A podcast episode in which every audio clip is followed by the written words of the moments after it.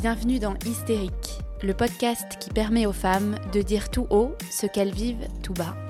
Je m'appelle Clarisse, je suis professeure de yoga et j'ai créé ce podcast bienveillant qui autorise chacune à s'exprimer pleinement pour une parole plus libre et déculpabilisée. Parce qu'elle a longtemps été considérée comme une névrose féminine, l'hystérie représente aujourd'hui le symbole de la mauvaise prise en charge des troubles féminins par la société. Endométriose, fausse couche, ménopause, surcharge mentale. Dans chaque épisode, vous découvrirez l'histoire inspirante de femmes qui nous confient comment elles ont réussi à surmonter et à apprivoiser ce qui semblait faire d'elles des hystériques. Autant de témoignages pour déconstruire les tabous féminins et décomplexer toutes celles qui nous écoutent. Marie a 29 ans. Maman d'une petite fille de 4 mois, elle enseigne le yoga à Paris. Une pratique qui n'est pas venue par hasard dans sa vie et qui est arrivée à un moment où elle en avait le plus besoin. En effet, en 2017, Marie vit une relation toxique sans pouvoir trouver d'issue. Elle perd à ce moment-là toute estime de soi et se réfugie dans le yoga. C'est une fois qu'elle trouve la force de sortir de cette relation qu'elle décide d'écouter sa petite voix et de changer complètement de vie.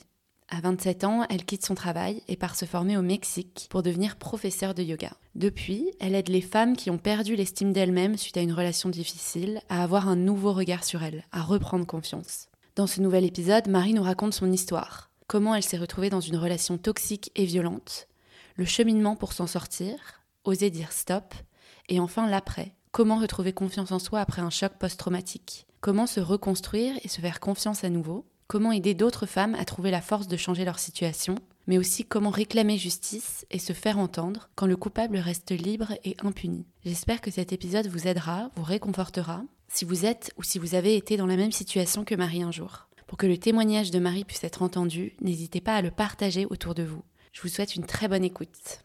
Hello Marie, comment ça va? Ça va, merci. Alors Marie, est-ce que tu peux commencer par te présenter à nos éditeurs, donc nous partager ton prénom, ton âge et ce que tu fais dans la vie? Euh, donc je m'appelle Marie, j'ai 29 ans, euh, je suis professeure de yoga depuis 2019 euh, à Paris. Merci déjà de témoigner aujourd'hui. C'est jamais un sujet simple à aborder, les violences conjugales, autant pour toi, bien sûr, et puis c'est ce dont on parlait juste avant. C'est pas facile à aborder comme sujet, donc j'ai envie, euh, envie de comprendre, j'ai envie de partager des récits, j'ai envie de réconforter aussi des femmes qui peuvent nous écouter, euh, qui pourraient se reconnaître quelque part dans ton récit ou dans d'autres récits de femmes. Et je pense que c'est comme ça qu'on va faire aussi euh, avancer les choses mhm. et rendre ce sujet un peu moins tabou. Donc euh, merci beaucoup pour ton courage et ta confiance. Merci à toi de m'inviter. Euh, donc je t'ai connue parce que tu es professeur de yoga. Je voulais déjà savoir si tu avais toujours été prof ou si c'est une reconversion comme beaucoup, euh, beaucoup de profs de yoga. C'est tout à fait une reconversion. J'ai été styliste pendant 5 ans avant de devenir prof de yoga. Ah ok. J'ai travaillé notamment chez Sandro et chez Bonton, donc dans la mode enfantine. Et euh, en fait, euh, bah, mon histoire qu'on va raconter aujourd'hui a participé euh, grandement à ma reconversion parce que bah il y a un moment où plus rien ne convenait en fait dans ma vie après cette, cette rupture après que je me sois sortie de ma relation. Ouais, c'est ça. Voilà. Donc tu as vécu il y a quelques années une relation toxique dont mhm. on va parler. Euh, donc aussi bien euh, psychologiquement que physiquement. Oui, tout à fait. Une histoire aussi qui a pas mal été médiatisée, donc euh, ce que j'imagine n'a pas dû être évident pour toi. Ouais, en fait, c'est justement ce qui est... Enfin, justement. Je ne sais pas en fait ce qui est, si c'est pire ou pas parce que quand euh, l'affaire n'est pas médiatisée, on est très seul aussi face euh, à son agresseur au final. Mm. Euh, quand c'est médiatisé, on est seul à son, enfin, face à son agresseur, mais aussi face au public de l'agresseur et à ses fans, à ses adorateurs. Et, et c'est vrai que en fait, c'est c'est souvent ce qui euh, empêche de, de, porter plainte ou de dire quoi que ce soit. Euh. Ouais, la peur du jugement et puis la peur aussi de mettre à jour cette histoire euh, que tu as envie aussi de garder pour toi parce qu'elle est tellement intime. Et... Elle est intime et puis on sait très bien, enfin on le voit aujourd'hui, on, enfin, on n'est pas complètement aveugle, on voit très bien en tant que femme ce que subissent celles qui sont passées par là et qui ont dû porter plainte contre des personnes médiatisées en fait, euh, les gens idéalisent vachement les gens, euh, enfin les personnalités euh, célèbres et connues. Ils ont l'impression de les connaître et de dire que mais non, on le connaît, c'est genre notre pote quoi. genre ils sont trop bien, ils ont fait des super films, ils feraient jamais ça, ils font de la super musique ou c'est des super avocats ou ceci et cela. Et en fait, ils n'arrivent pas à imaginer que ces gens puissent bah, être différents dans l'intimité. Et du coup, bah, c'est forcément la femme qui accuse, qui est une espèce de sorcière. Euh, euh, ouais, c'est ça, quoi, qui est une sorcière et qui, qui, aimerait profiter aussi peut-être de la qui notoriété. Qui aimerait profiter, qui aimerait mettre fin à la carrière, qui, euh, qui veut faire le buzz, qui veut de l'argent. la lumière sur elle. il y a plein de plein mm. d'explications, plein de, de, critiques différentes, mais en gros, on peut pas visiblement porter plainte aujourd'hui en 2022 contre une personne médiatisée sans, euh, sans faire face à, toutes ces critiques et, et juste pour euh, bah, rendre la mm. justice, quoi, enfin obtenir justice. Ouais, et effectivement, je sais pas si ça la rend plus difficile, du coup, cette, cette histoire euh, médiatisée, mais ça, ça met un frein. Ça met un frein au, au, début des procédures judiciaires, en tout cas. Donc, donc donc aussi à la reconstruction personnelle euh, après ça en fait. Ouais, parce que d'autres personnes sont impliquées en fait, euh, même s'ils sont pas du tout. Euh, tout le monde a un avis à donner partout, surtout aujourd'hui avec les réseaux sociaux où tout le monde peut dire ce qu'il en pense du fin fond de son petit cabanon. voilà. Tout le monde peut donner son avis sur tout. Hein.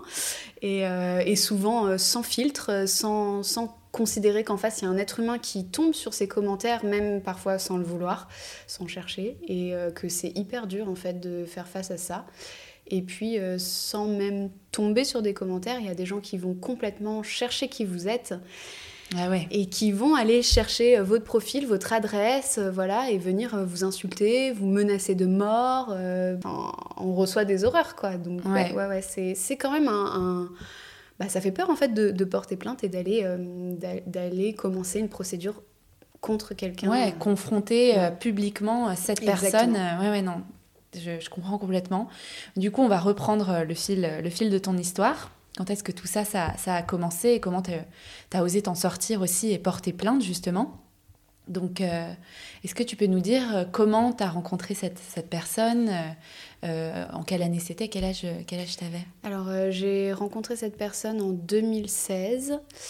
Euh, j'avais 24 ans, donc voilà, aujourd'hui j'en ai 29 et ça dure encore. Hein. donc c'est hyper long de, mm. terminer ça.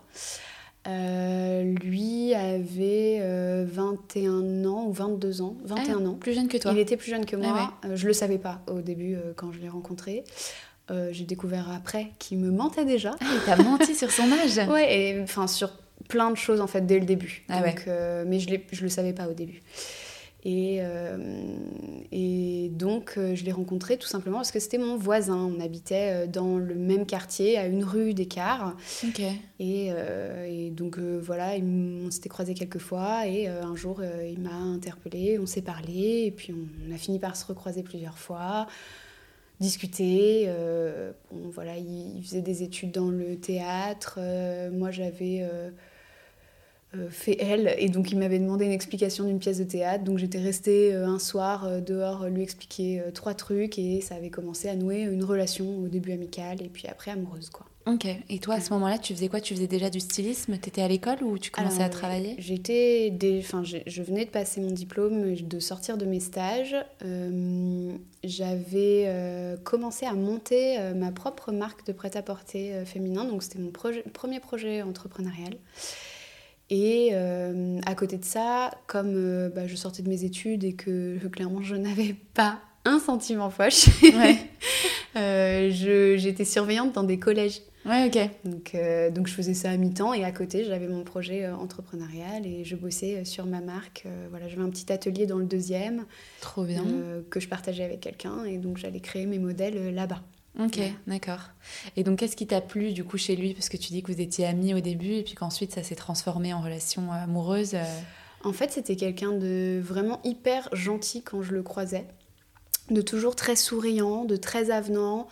Euh, qui avait un côté hyper touchant euh, parce qu'il pouvait être un peu maladroit, voilà, il jouait un petit peu au petit mec mignon, un peu timide, euh, qui regardait ses chaussures, qui faisait un petit sourire en coin. Euh, ah bah attends, mais tu portes des courses, mais attends, mais je vais t'aider, je vais te les monter et tout. Euh, ah bon bah à la prochaine, pas insistant du tout au début, même limite un peu fuyant, quoi, qui voulait surtout pas déranger, qui s'excusait mille fois. Oh, je suis tellement désolée, ah, ouais, je suis un peu maladroit, pardon. Enfin, et je me suis dit, oh, il, est marrant, il, est trop touchant, c'est drôle. Et en fait, euh, le mec jouait un jeu euh, à la perfection, quoi. Ouais. Donc, euh, mais oui, adorable, hyper serviable.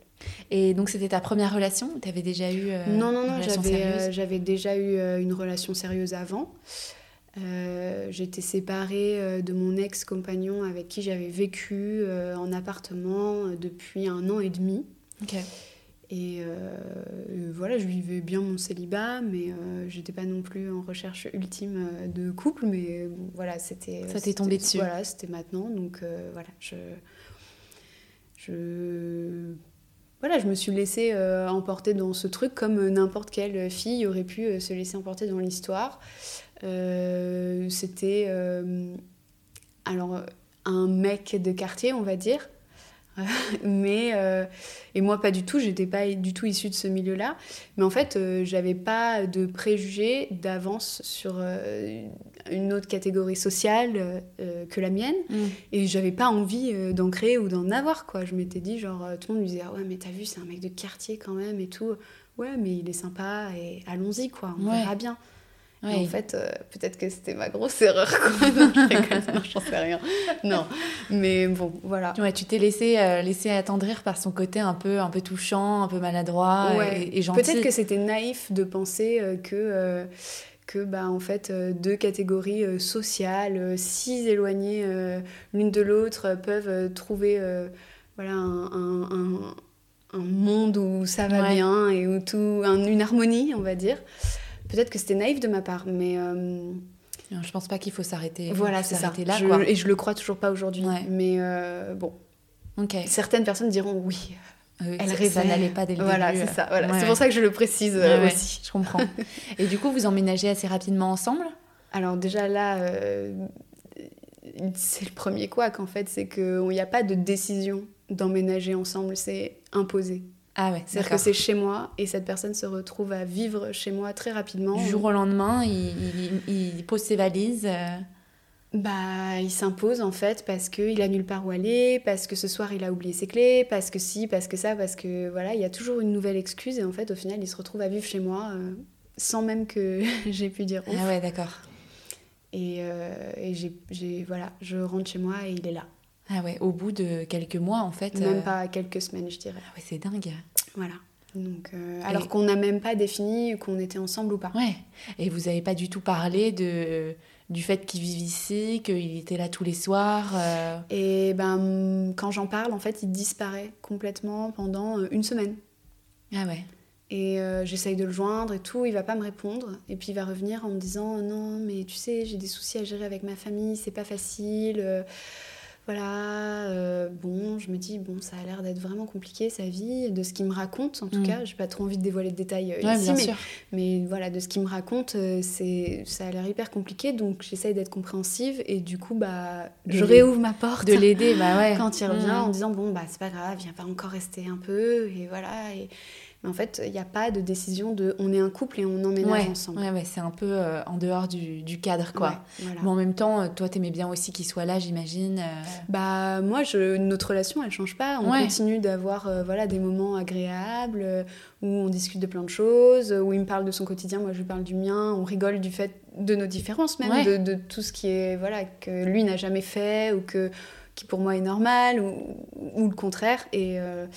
Et voilà, c'est une relation qui est intéressante au début et il n'y a rien qui est encore fixé. On n'est pas encore officiellement en couple et euh, bon, ça s'installe quoi. Tu te laisses un peu Mais quand même un peu bizarre cette histoire de genre. Euh, je m'invite chez toi sans qu'on en ait parlé. Quoi. Ouais, ouais, c'est vrai, aussi rapidement. Ouais. Et donc toi, tu commences à le présenter un petit peu à, à ton entourage, tes amis? Je le présente à mes amis, euh, qui me disent euh, ben, il a l'air sympa, euh, voilà. Après, c'est un mec qui a beaucoup de problèmes. Est-ce que tu as envie de te mettre dans une relation comme ça? Parce que ça, ça risque de te demander quand même un certain investissement. c'est mon meilleur ami qui m'avait dit je pense que tu vas devoir porter cette personne sur tes épaules parce que bah, toi, tu sais ce que tu veux, tu sais où tu vas. Ce qui n'était pas forcément vrai à l'époque, mais en apparence en tout cas. Et cette personne, elle, a, elle a du chemin à faire elle-même, quoi, avant d'être euh, d'être bien dans sa vie euh, avec quelqu'un. Ouais. Donc euh, mon meilleur ami avait vu tout de suite. ouais, déjà des petits doutes sur sa personnalité. Mais par contre, tout le monde disait qu'il était très gentil. Ouais, ça, Et, il, il- il joue très bien ce jeu du mec adorable partout en fait. Ouais, c'est ça qui est, qui est vicieux. Voilà. Je comprends. Et, et donc, est-ce que tout de suite vous commencez à faire des projets à deux ou au contraire, cette relation, elle s'installe mais de manière complètement euh, informelle en fait En fait, elle s'installe euh, oui, de manière informelle. On se rencontre du coup en septembre 2016, mais elle, se, enfin, elle, elle est officielle qu'à partir de janvier 2017. Ok. C'est toi qui as dit. euh, C'est moi qui le dis, mais en fait, qu'est-ce qu'on fait ensemble? Parce que, euh, voilà, enfin. Il, il commence à y avoir des crises parfois de jalousie de sa part. Et donc moi je lui dis ouais mais euh, enfin tu me fais des crises de jalousie mais on n'est même pas ensemble en fait donc Mm. euh, c'est quoi le truc Euh, tu te barres pendant une semaine tu disparais euh, donc moi t'es pas mon mec enfin je sais pas genre enfin c'est pas pour ça que je vais voir ailleurs ou quoi mais le moindre truc tu comprenais pas trop, quoi. voilà je comprends pas trop l'histoire de je, je suis jaloux que tu aies parlé à ce mec bah, on n'est pas ensemble quoi donc c'est fixé en janvier on est ensemble Ok. Et déjà euh, il y a des, des crises de jalousie avant même que Ouais, les ça. termes soient posés même euh, au bout de quatre mois, il commençait à être très jaloux, euh, Mm. alors que même lui n'avait pas osé te dire ou pas voulu ou te dire que il mettait des mots sur votre relation. Voilà. Et euh, en fait, euh, moi, à ce moment-là, je prends ça pour un manque de confiance en soi, en lui. Et euh, je me dis, bah, il a besoin d'être rassuré, en fait. Ouais, peut-être un petit que- manque d'immaturité aussi. Voilà. Parce que euh, j'estime que... Enfin, en fait, je me mets à sa place et je me dis, euh, ah, mais moi aussi, pendant une période, je suis passée par là. Je doutais énormément de mon partenaire avant. Et j'avais juste besoin qu'on me rassure, en fait. Et, et voilà, je je, je, j'avais pas, je faisais pas de crise de jalousie si euh, j'étais rassurée, en fait. Et donc, je me Ouais. mets à, à rassurer au maximum cette personne. Et en fait, très vite, je me rends compte qu'il n'y a rien qui peut le rassurer, jamais. C'est toujours plus. Ouais. Et donc là, on commençait un petit peu euh, euh, la violence psychologique, entre guillemets, avec ces, ces- ces histoires de jalousie. Bah, en fait, je pense que la manipulation psychologique, elle commence maintenant avec le recul. Ouais. Elle a commencé dès le début, quand il m'a monté sur son âge, quand euh, il faisait le mec adorable et puis qui disparaissait d'un coup et puis qui réapparaissait en s'imposant et puis que finalement il était désolé et puis que en fait les messages à ce moment-là ils sont hyper confus. Mhm. Euh, c'est quelqu'un qui voilà qui, qui disparaît d'un coup. Donc euh, vous pouvez être euh, un peu en colère contre lui, euh, voilà, en se disant bah mince, il disparaît le mec, Ouais. euh, c'est bizarre. Puis en même temps il revient, il s'installe chez vous. Et Ouais. du coup vous dites ah mais non mais j'en veux pas à ce point-là. Enfin c'est, en fait c'est sans arrêt chaud froid, chaud froid, chaud froid. Et jusqu'à un moment où vous savez plus ce que vous voulez en fait, vous savez plus si vous voulez qu'il dégage ou, ou s'il soit vraiment là le 100%. temps, en fait il a ouais. plus, il y a pas de juste milieu. C'est donc la manipulation elle commence déjà là en fait. Ouais. Et puis toi, tu as un rapport aussi à lui euh, où tu es très indulgente et donc tu as un, un peu à ce, côté un peu maternel. maternelle et puis euh, bah, le fait qu'on soit pas du même milieu social euh, il l'utilise fréquemment en me disant oui mais moi j'ai pas ta chance oui mais moi ceci nan, et moi euh, je mangeais pas à ma faim et la culpabilité elle s'installe très vite en fait donc euh, on accepte plus de choses euh, parce qu'il y a des excuses derrière euh, sa vie voilà son, son milieu la difficulté quotidienne la chance Ouais. qu'il n'a pas eu par rapport à toi. Enfin, voilà, donc tout ça, on l'accepte parce que, Ouais. Parce que cette situation, quoi. Ouais, très vite, ça, ça- ça Et s'installe en fait. Dès le début. Parce Et- que tu acceptes dès le début ce, ce rapport un petit peu euh, que lui, que lui impose. Voilà, et la différence avec euh, une personne, euh, enfin, si j'avais eu une personne, euh, entre guillemets, normale en face de moi, euh, je pense que cette personne, elle n'aurait jamais utilisé mes faiblesses et, et mes peurs euh, contre moi. Sauf que lui, euh, bah, il, a, il a très vite compris en fait comment je marchais et quels Les étaient, identifiés, ouais. voilà, quels étaient mes, mes, mes, mes points les plus faibles. Et très vite, il, a commencé à s'en servir contre moi, quoi. Ouais. Donc, euh, forcément, ça, ça, Ça touche. escalade et Mm. ça dégénère, et voilà. Et, euh, et oui, après, les violences euh, euh, psychologiques euh, sont bien installées déjà, sans même qu'on s'en rende compte.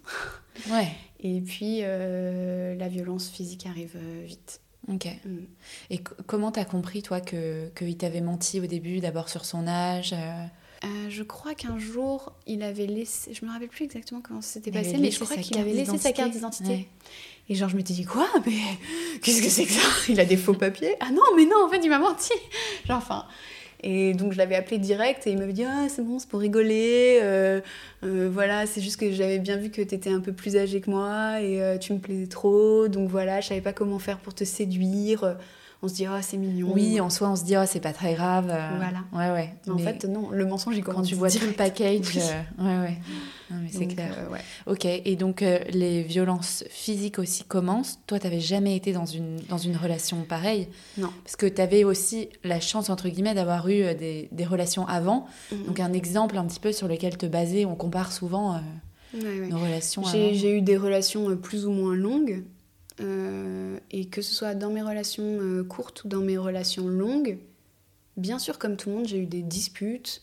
Bien sûr, comme tout le monde, j'ai eu des désaccords, j'ai eu des ruptures où euh, l'un ne voulait pas quitter l'autre et l'autre était triste. Et, et voilà. Ouais, ou même de la jalousie. où il y a eu de la jalousie, ouais. euh, il y a eu des disputes avec des cris, hein, voilà, comme dans plein de couples.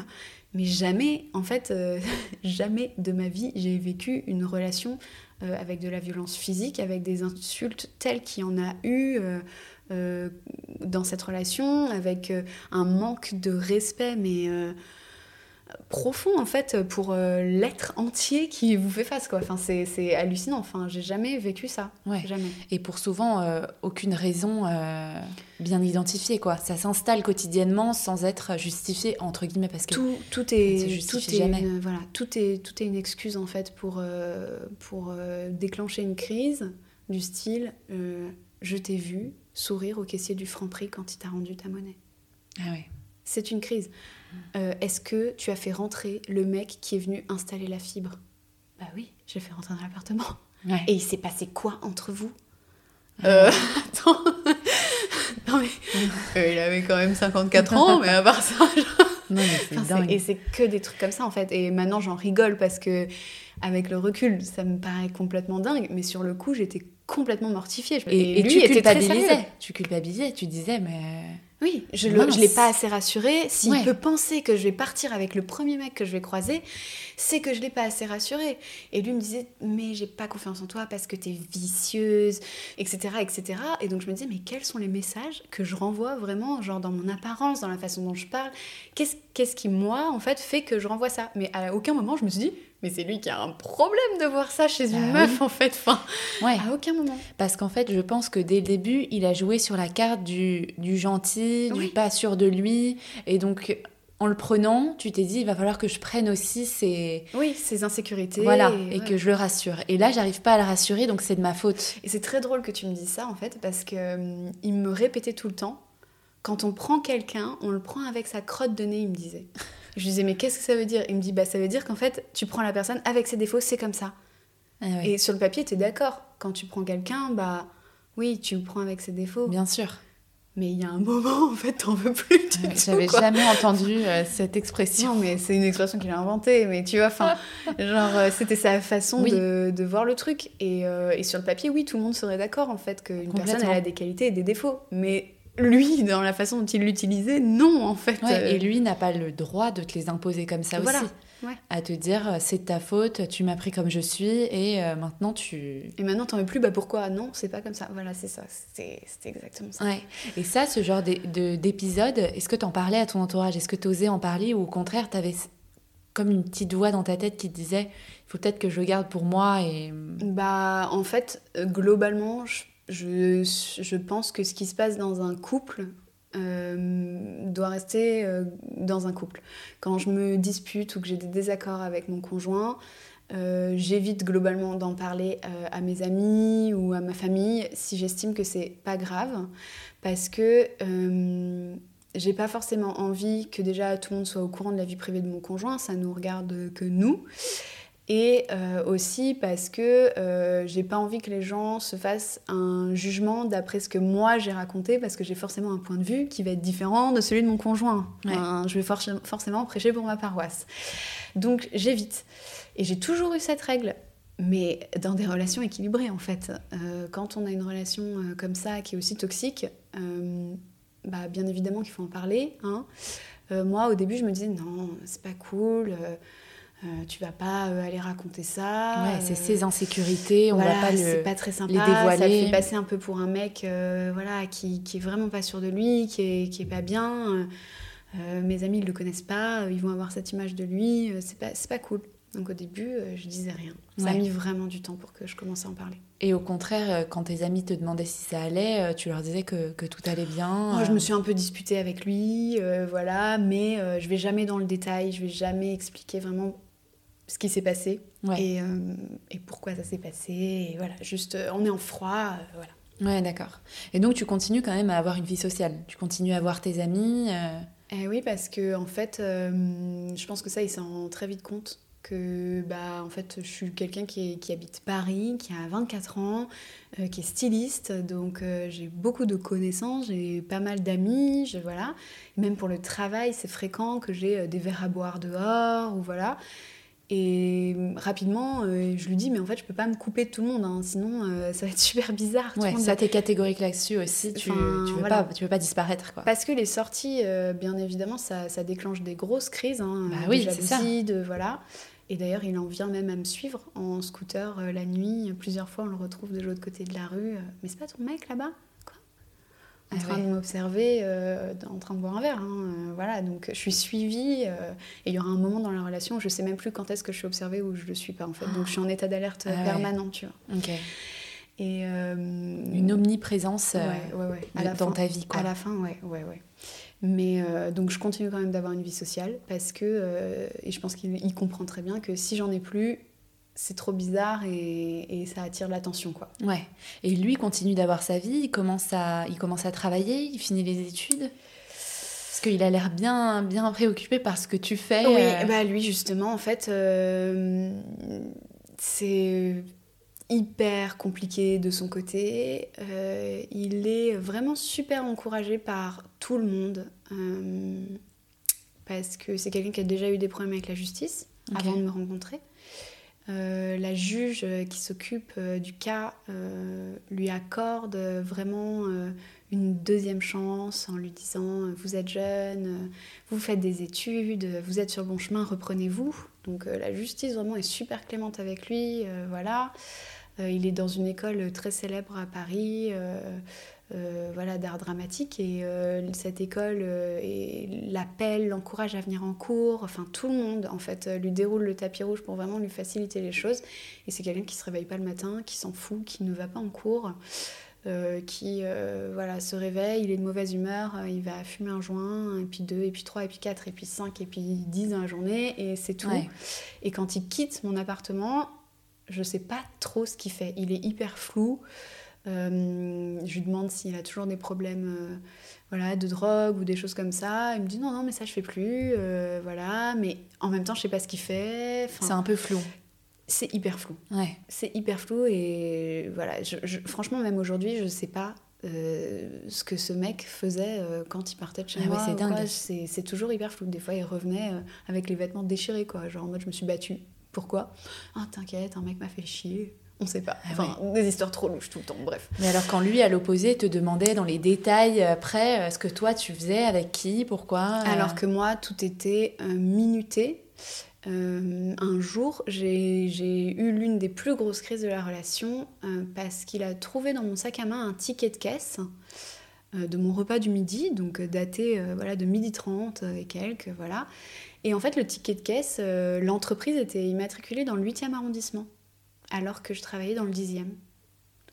Et donc, euh, il était persuadé que j'étais allée à l'hôtel avec un mec dans le 8e arrondissement euh, j'avais une liaison le midi à ma pause déj. non mais il faut savoir quand même, je suis surveillante dans un collège, hein. genre euh, ou styliste ou voilà. Enfin, j'ai un, un taf quoi.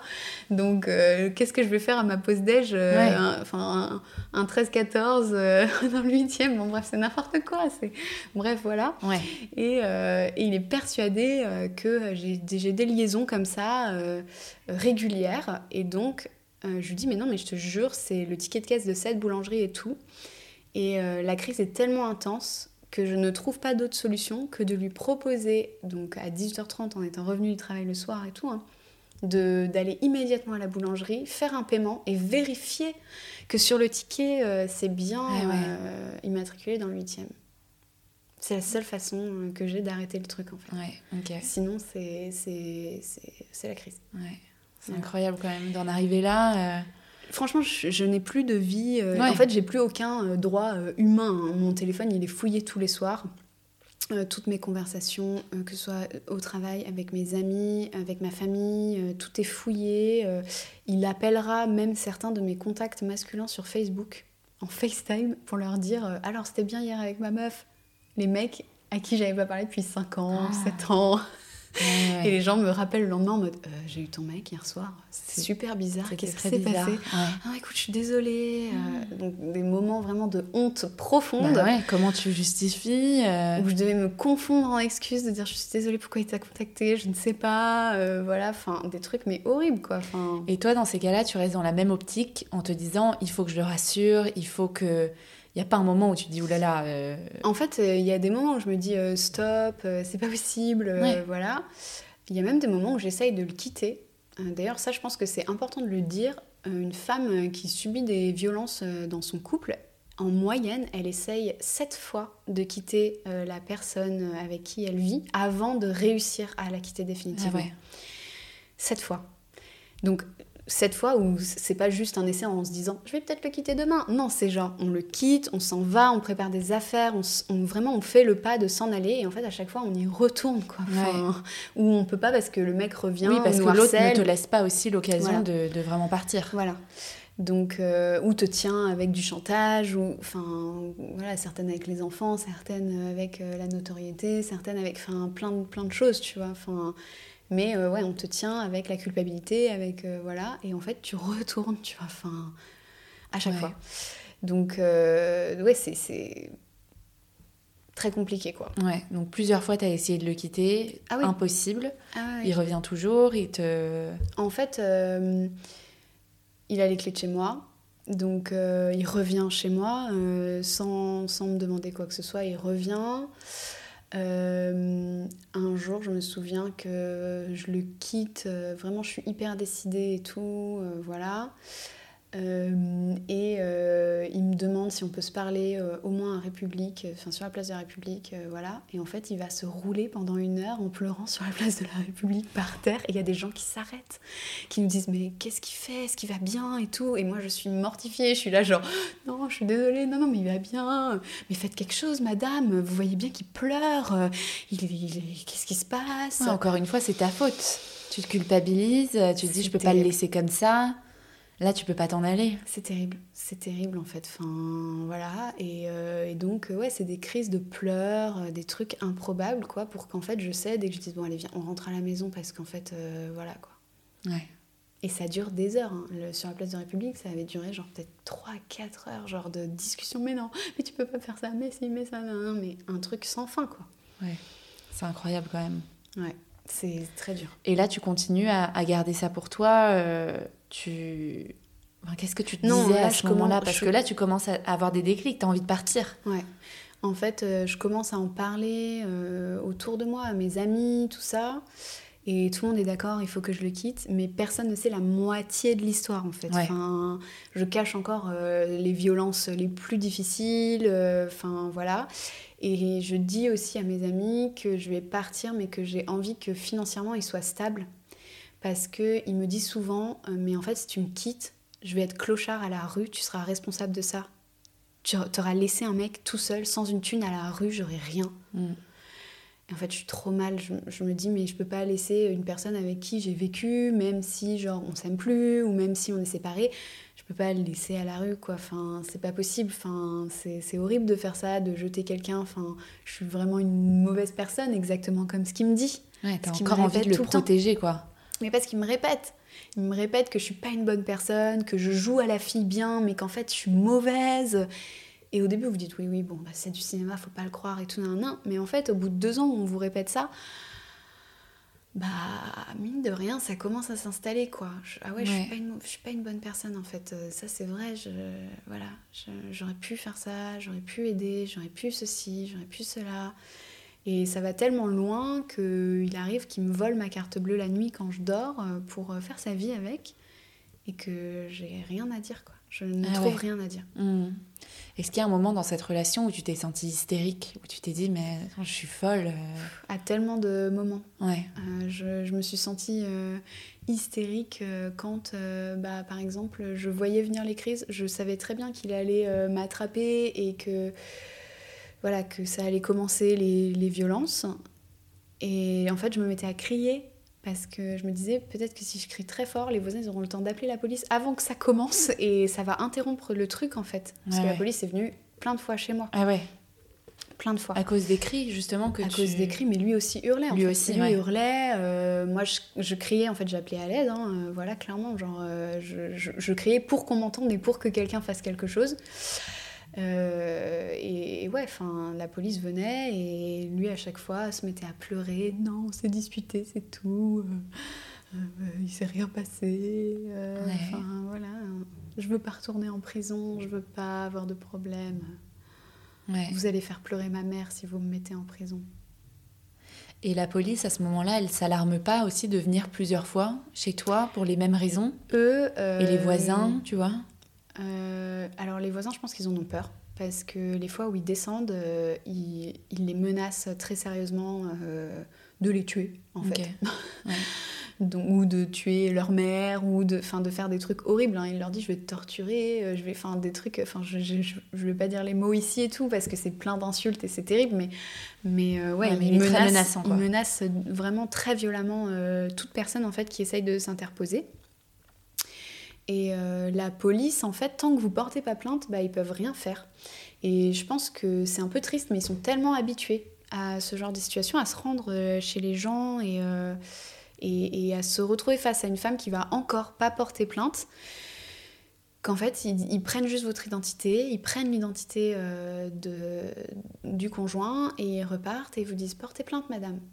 Et c'est tout. Et ils s'en vont. Et ils peuvent rien faire d'autre. Ah ouais. Donc, euh, cela dit, le jour où vous allez porter plainte, ça aide quand même parce que ça, c'est traçable. Ah ouais, Le fait ça, que bien. la police est venue et a, a- a enregistré les noms, c'est traçable. Ouais. Donc, euh, voilà. Mais euh, tant, que vous, tant que vous faites rien, pour eux, c'est. Voilà. Ouais. Et là où tu as eu de la chance, entre guillemets, dans ton histoire, j'ai l'impression, c'est que quand même, tu t'es pas exclu du monde extérieur. Tu as quand même réussi à garder ta vie, tu as réussi à garder tes amis, cette vie sociale. Alors, euh, j'ai quand même coupé avec énormément, énormément, énormément de gens. Ouais. Euh, j'ai gardé mon cercle d'amis vraiment le plus proche et euh, j'étais obligée de couper avec euh, toutes mes relations amicales masculines. Ouais. Parce que c'était vraiment pas possible. Et aussi avec toute relation de travail masculine parce que euh, il me faisait des crises mais infernales euh, au travail où il était persuadé que euh, je me servais des toilettes du travail pour pour avoir d'autres liaisons. Enfin, incroyable, je séduisais la terre entière. Et hommes mariés, pas mariés, tout le monde pouvait... 60 Ah, ans. De 7 à 77 ans, comme les jeux de société, tu sais, ouais. c'est- pareil. Ouais. Voilà, c'était vraiment genre... si, si on l'écoute, c'est ça en fait. Voilà, je... J'avais vraiment un palmarès incroyable. hein. Ouais. Et du coup, ouais, donc tu te renfermes quand même un petit peu parce que ça, ça te bloque aussi dans, ton, dans ta sphère professionnelle. Si tu dois ne Ouais. pas avoir de rapport avec. euh, Ouais, euh, hyper, des hommes. euh, c'est hyper compliqué. C'est au travail, c'est très compliqué. Euh, en fait, souvent on a, je sais pas, enfin quand on travaille, on a souvent un, WhatsApp de groupe de travail. Et en fait, euh, bah, je suis obligée de soit ne pas répondre sur le groupe WhatsApp, soit être très très froide pour montrer que je ne suis pas du tout euh, avenante ou quoi, ce qui ne correspond pas du tout à ma Ouais. personnalité. Je suis quelqu'un d'assez joyeux et, et de, de plutôt ouverte. Mais, euh, mais en fait, là, je suis obligée d'être très très froide. Et il y a beaucoup de mes collègues en fait qui ne comprennent pas euh, ce revirement soudain où bah, je suis hyper distante quoi. Ouais, Je vais même- plus déjeuner avec les gens. Enfin voilà, c'est. C'est insensé quand même d'en arriver là. Mais je suis obligée parce que sinon, quand je rentre le soir, comme mon portable est fouillé tous les soirs, euh, pourtant je dors avec euh, sous mon oreiller parce que j'en peux plus que, que mon intimité soit violée en permanence. Ouais. Et il arrive quand même à aller le prendre quand je suis endormie euh, profondément. Il attend et tout. euh, il guette mon code. Enfin, genre, je change de code, il continue d'essayer de regarder. Ah ouais, donc toi, tu, le- tu le bloquais quand même aussi dans ces, dans ces délires euh, à tout regarder. J'essayais, j'essayais vraiment. Hein. Et même quand il y avait des violences, des coups et tout, il y a des fois où j'ai essayé de prendre des photos et de garder. Le lendemain matin, je me réveillais, tout était effacé. Ouais. Et euh, d'ailleurs, c'est un conseil que j'aimerais vraiment donner euh, s'il y a des filles qui vivent ça, c'est d'envoyer euh, leurs preuves sur le mail au travail ou le mail d'une copine parce que même si les photos elles sont supprimées, au moins elles sont quelque part quoi. Parce que moi elles ont été vraiment supprimées de tout en fait. De, ils, vérifiaient que ce soit pas sur iCloud, que ce soit pas sur mon téléphone, enfin nulle part en fait, qu'il n'y ait pas de traces. Oui donc en fait ouais, la solution ce serait peut-être de l'envoyer même par texto et de supprimer ensuite le, texto, tu vois. Oui en fait envoyer ailleurs quoi. Envoyez-le à une copine, envoyez-le que sur un même, créer un autre mail, euh, voilà n'importe quoi, euh, euh, voilà et envoyer par mail sur ce mail que vous aurez euh, de secours un jour. quoi, pour avoir une trace euh, quelque part, parce que toi, du coup, tu n'as plus rien. alors, j'ai très peu de choses. J'ai quand même réussi à retrouver quelques trucs qui sont passés à la trappe, mais très peu. Euh, en revanche, j'ai beaucoup de témoignages, beaucoup de témoins en fait qui ont assisté aux scènes parce qu'il n'était pas du tout discret. Donc voilà. Et alors à ce moment-là, à quoi, à quoi ressemblent tes journées? Est-ce que bon, tu continues à travailler quand même normalement, même si ça impacte aussi ta, ta sphère pro, ta sphère perso? Mm. Est-ce que tu es stressée euh? C'est en fait euh, sur le coup, je m'en rends pas compte, mais je suis dans un stress permanent. Je suis dans un mode survie tout le temps. Euh, surtout que parfois il y a des crises qui commencent dès le matin avant que je commence le travail. Et parfois j'arrive à, m'esquiver, à prendre mon sac à main et à courir de l'appartement de salut je rentre ce soir voilà pour fuir parce que sinon genre c'est l'enfer mais vraiment je cours hein. Euh, voilà je me fais insulter des fois dans les escaliers euh, le temps de partir et euh, parfois j'arrive pas à contenir le truc et à partir avant soit parce que je viens juste de me réveiller je suis pas du tout prête je suis en pyjama et la crise commence direct et euh, bah là, euh, c'est terrible parce que soit je manque le travail, parce que bah, j'ai des marques, j'ai pleuré, euh, voilà. Tu n'es pas en état aussi psychologiquement. Exactement. Soit il se rend compte en fait que genre je vais encore manquer le travail, que ça va être retiré de mon salaire, que ça commence à attirer l'attention et tout. Et donc il me dit remaquille-toi. Il me fout sur le scooter avec lui, il me jette devant le travail. Allez, salut et hop, je suis au travail, quoi. Et là, il faut que je fasse genre que tout va super bien, euh, alors que j'arrive encore à moitié tremblante sous le choc euh, du truc, quoi. Donc, c'est des journées difficiles et épuisantes. Ouais. Franchement, c'est hyper fatigant. Bah ouais, c'est prenant euh, mm. dans tous les sens du terme, quoi. Psychologiquement, physiquement. Même les nuits, en fait, elles sont pas pas sereines parce que dans sa paranoïa, il peut très bien débarquer à 5 h du matin euh, allumer la lumière, tirer la couette, me tirer par le bras pour me foutre par terre et me dire espèce de pute, euh, mm. je suis sûre qu'il s'est passé ça. Et crise au milieu de la nuit. Rien ne, peut empêcher en fait sa paranoïa euh, d'arriver le jour, la nuit, à n'importe quel moment. Donc c'est hyper stressant tout le temps. Même quand tu dors, tu sais pas si tu peux te faire réveiller ou pas. Genre, ah franchement, c'est hyper angoissant. Enfin, Je pense que la plupart des gens n'imaginent pas comment ça se passe. Ils pensent que c'est ponctuel, que ça arrive le soir, dans un cadre un peu comme quand on voit les films euh, où ça se passe. Voilà, mais en fait, non, c'est ça peut être à n'importe quel moment. n'importe quand, ouais. Mm. Et lui, il est omniprésent dans ta vie surtout. Tout le temps. T'es jamais seule, t'es jamais tranquille. Euh. Non. Et même quand je vois euh, mes amis, en fait je, si on est dehors et qu'on n'est pas chez quelqu'un, euh, j'ai toujours euh, ce petit truc où je me dis, ça se trouve, il est de l'autre côté de la rue, j'ose pas relever la tête, j'ose pas chercher, mais ça se trouve, il est sur le scooter euh, un peu caché de l'autre côté de la rue et il regarde ce que je fais. Il regarde si je m'adresse au barman en commandant mon verre. Donc, si c'est un homme, il faut que je sois hyper. Je veux un coca. Genre, enfin, genre en mode. Pas bonjour, pas merci. Le regarde pas. non, mais sérieux, c'est ça. Enfin, c'est hyper stressant en fait. Donc euh, ça, ça dure, euh, ça dure deux ans. Ouais, euh, bah, les six premiers mois, donc c'est pas officiel et c'est principalement de la jalousie et de la manipulation. Et après, ouais, on aura un, an et demi de, de violences comme ça qui, qui sont hyper intenses jusqu'à août 2018, je pense, où c'est vraiment l'un des points les plus culminants dans, dans, les violences, où ça va vraiment hyper loin jusqu'au point où il m'étrangle avec un câble de, de, téléphone. Donc on est quand même sur un truc de genre je veux que tu meurs quoi. C'est vraiment euh, c'est pas juste euh, je veux te faire du mal. On passe un cran euh, au-dessus quoi. Et, et là, tu t'es dit. Et là, en fait, je, je, cherche à déménager. Enfin, voilà, il y a. Enfin, je, je, cherchais déjà avant, mais je, je vraiment, je, mets en application mes trucs et surtout, j'en parle à ma mère, à ma famille, parce que là, je commence ça, vraiment. Ça devient trop fort pour, pour rien dire, quoi. Non, puis surtout, je commence à vraiment avoir peur euh, de. Pour ta vie Ouais, qu'un jour ça aille trop loin et que euh, je meure. Et puis surtout, euh, cet été-là, je suis en Espagne avec ma cousine et lui. Et en fait, euh, ma cousine se retrouve impliquée, euh, je, enfin, sans raconter, euh, mhm. sans rentrer dans les détails, ma cousine se retrouve impliquée en fait dans une des disputes. Et le petit ami de ma cousine à l'époque se retrouve, enfin, se retrouve menacé et donc c'est hyper dangereux pour eux alors qu'ils ont tout juste 18 ans. Et en fait, je me rends compte que je mets des gens en danger. Extérieur, à ta relation, quoi. ouais. Et donc là, bah, c'est, ça fait partie, je pense, de mon déclic, où je me dis, bah là, il n'y a plus, justement, en fait, il y a aussi euh, ma petite cousine, d'autres gens. Parce qu'il y avait eu les voisins auparavant, où tu t'étais dit aussi, tu vois, qui, qui avaient reçu des menaces, mais là, c'est ta famille. Ouais, et surtout, c'est une personne qui est à peine majeure. Ouais. C'est, dans ma tête, c'est encore un, une enfant presque, tu vois, une mineure. Et là, je me dis, euh, waouh, en fait, euh, ça commence à être hyper sérieux. ça va trop loin. Ouais. Et, et, donc là, ça, ça, a fait partie du déclic Ça fait partie du déclic. Et, euh, et ça, pour moi, en tout cas, c'est très clair que c'est terminé euh, à ce moment-là. Et euh, pour lui, beaucoup moins, je pense. Bah, il s'imagine peut-être qu'aussi, il va te récupérer comme, comme les autres fois, place de la République, quoi. Voilà.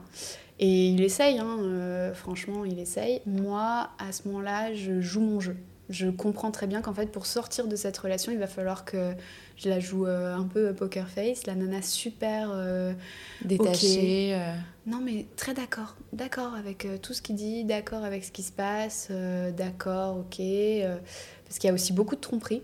Ah ouais. Il me trompe énormément et en fait, je pense que c'est pour ça qu'il est aussi euh, difficile avec moi euh, dans le sens où il m'espionne, où il regarde le moindre de mes trucs parce que lui il le fait ça en fait. C'est tellement vicieux quoi. Donc il se dit bah si moi je le fais, pourquoi elle elle pourrait pas le faire je ouais. Et ça comment tu t'en es rendu compte? Parce qu'un jour je rentre chez moi et l'ordinateur il est ouvert sur euh, mais peut-être une dizaine de conversations Facebook avec des fans qu'il fait monter chez moi en fait. Ouais. Donc, ah pendant que toi tu travaillais? Oui, pendant que moi je travaille. voilà. Et donc là c'est encore une autre une autre fois où je le quitte. Hmm. Encore une fois. Mais, euh, mais il me fera encore une fois euh, revenir. Mais là, cette fois-ci, je quitte l'appartement, je quitte tout. Je quitte mon appartement que je lui laisse. Hein. Genre vraiment, je, vais jusqu'à ce point-là. je prends juste un sac et je m'en vais. Ouais. Euh, et au bout d'un moment, les gens me disent, mais en fait, c'est ton appartement. Tu, tu devrais pas partir. Ah oui, mais c'était tout pour ne plus avoir affaire à lui, quoi. Ouais. C'est ça le, le, plus dur. Et donc, tu pars vivre chez, chez, une amie à moi qui n'est pas là, en fait, qui est en vacances pendant un certain temps. Et euh, du coup, je peux rester là-bas euh, le temps que, que, que, je veux.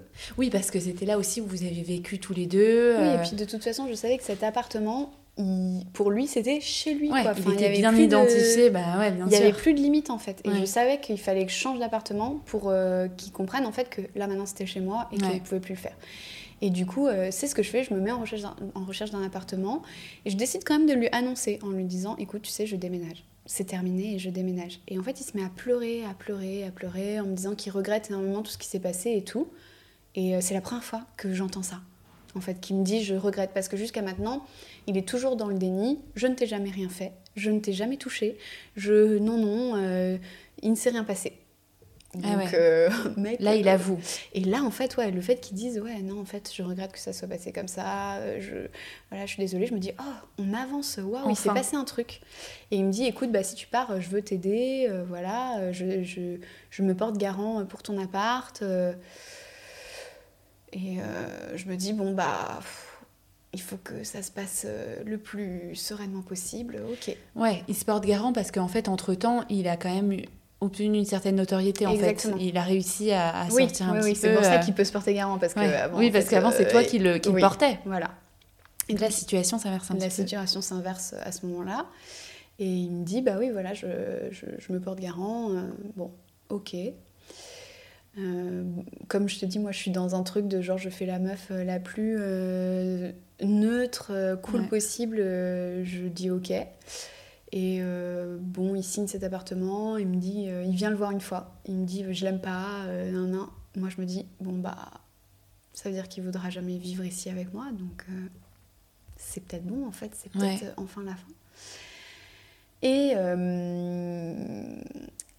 je sens que ce changement d'appartement, ça fonctionne, qu'il se détache, qu'enfin je, suis peu. moins sa proie, tu vois, Ouais. il est moins sur moi. Je sais bien sûr qu'il voit d'autres filles. Je lui en parle même plus. Je, je parle même plus de tromperie ou quoi, parce que pour moi, dans ma tête, c'est genre. Toi, mais- t'as juste envie de sortir de là, quoi. Ouais, voilà. Ouais. Et euh, il part énormément en tournée. Et je pense que c'est ce qui m'aide à finir d'avoir mon déclic et à me sortir de tout ça. Euh, c'est qu'en fait, bah, moins il est là, moins il a d'emprise sur moi, plus moi j'atterris, plus je réalise tout ce qui se passe, tout ce qui s'est passé, et plus j'ai la force en fait de bloquer quand il revient. Ouais. Et euh, il essaye de revenir plusieurs fois. Et d'ailleurs, euh, quand j'ai déménagé, j'ai déménagé toute seule avec mes parents de mon appartement. Il n'était pas là. J'ai été obligée de mettre des affaires à lui dans des cartons parce qu'en fait, il avait tout abandonné chez moi. Ouais, ouais. Et euh, du coup, j'ai des cartons à lui chez moi. Et je, je le presse de venir les chercher. Et il veut pas, il veut pas. Il me ramène des disques d'or. Garde-le, ils sont plus en sécurité chez toi. Non, non, non. Ça, ça m'énerve profondément, genre, euh, de, de garder ce lien avec Bah lui. oui. Il tombe malade euh, et il me demande euh, de l'aider. Donc j'essaye d'aider encore et d'être mignonne et d'être gentille et tout. Mais en fait, il y a déjà plus d'intimité de couple. Il n'y a plus aucune relation, quoi que ce soit. Ni on se prend dans les bras, ni on s'embrasse, ni quoi que ce soit. Il laisse traîner un peu le lien. Il laisse traîner le lien, ouais. mais il n'y a, il y a plus de couple en fait, déjà depuis l'été quoi. Et ça va se terminer à la fin parce que euh, bah, moi je commence vraiment à ressortir et à sentir que ça y est, je, je- m'en détache et je, je suis contente de ne plus euh, être liée à ça. Et en fait, euh, bah, un soir il est chez moi. Et il me dit, je suis venue chercher mes affaires, voilà. Euh, mais il y a une dispute qui éclate où euh, il me dit euh, que je vois quelqu'un, que genre je suis, voilà, il me réinsulte. Comme d'habitude, voilà. les mêmes. Et c'est hyper violent. Et moi je lui dis mais de toute façon c'est terminé, on se quitte, c'est terminé. Et euh, là, euh, ça explose vraiment, ça finit vraiment super mal à tel point que la gardienne vient, appelle la police, il insulte la gardienne, mes parents sont appelés, mes parents débarquent, enfin tout le monde est là, enfin genre c'est branle-bas de combat. Là, euh, mon père euh, finit par le prendre à part, moi je reste euh, en dehors de ça. Et mon père lui fait signer un papier qu'il invente comme ça, quoi, qu'il écrit sur le coup en disant, bah en fait, voilà, on fait, un, truc, tu quittes cet appartement, on te retire même du bail, t'es plus garant, t'es rien, c'est moi qui serai garant de ma fille, voilà. Tu n'es plus rien, tu sors de la vie de Marie, tu ne la recontactes pas, euh, voilà, et en échange, elle ne portera pas plainte. Ok. Et il dit ok. Et il s'en va, et c'est fini. Fini, fini. Fini, fini. Moi, j'ai rappelé, j'ai essayé de le rappeler genre deux fois après ça. Ah ouais. Mais en fait, euh, parce que je comprenais pas. J'avais besoin pour euh, guérir en fait de ça et pour avancer, de comprendre pourquoi il m'avait fait ça? Pourquoi moi? Parce que j'avais l'impression que toutes ces autres euh, connaissances, toutes ces autres relations se passaient hyper bien. J'ai découvert après, bien sûr que pas du tout. Ouais. En fait, il faisait ça avec tout le monde. Mais j'avais l'impression que j'étais la seule en fait qui avait euh, vécu ça avec lui. Et donc je comprenais pas ce que j'avais fait de mal pour que ça arrive. Et les deux fois en fait où j'ai essayé d'avoir des explications, il n'a pas du tout compris que je le rappelle. Euh, il pensait que j'essayais de me remettre avec lui. Et donc c'était moi qui finissais par raccrocher en disant non mais Ah oui, n'importe quoi, en fait c'est Ouais, pas ouais. du tout ce que je veux, fini. salut, tu vois. Enfin, je voulais juste comprendre mais t'es pas capable de me donner d'explications. Ouais, mais en fait, euh, même jusqu'à la fin, tu culpabilisais. Parce que même Ouais, quand tu étais oui. détachée, tu te disais, mais qu'est-ce que j'ai fait de mal dans cette histoire pour que ça se passe comme ça? Mais ça, par contre, c'est dans ma nature euh, profonde. Je pense que je suis quelqu'un qui se remet énormément en question, toujours. Et, euh, et euh, si tu me dis, euh, oui, euh, t'es comme ça, ça me saoule, je vais forcément essayer de me dire, alors à quel moment je me suis comportée comme ça? Bon, bah, je vais faire attention. Mais ça, Enfin, il a je- dû je- l'identifier aussi. et voilà, et comme je te disais, Ah, bien c'est quelqu'un qui, qui identifie vraiment les points faibles, en fait, et qui s'en servait. Ouais. Donc, donc voilà. Ok.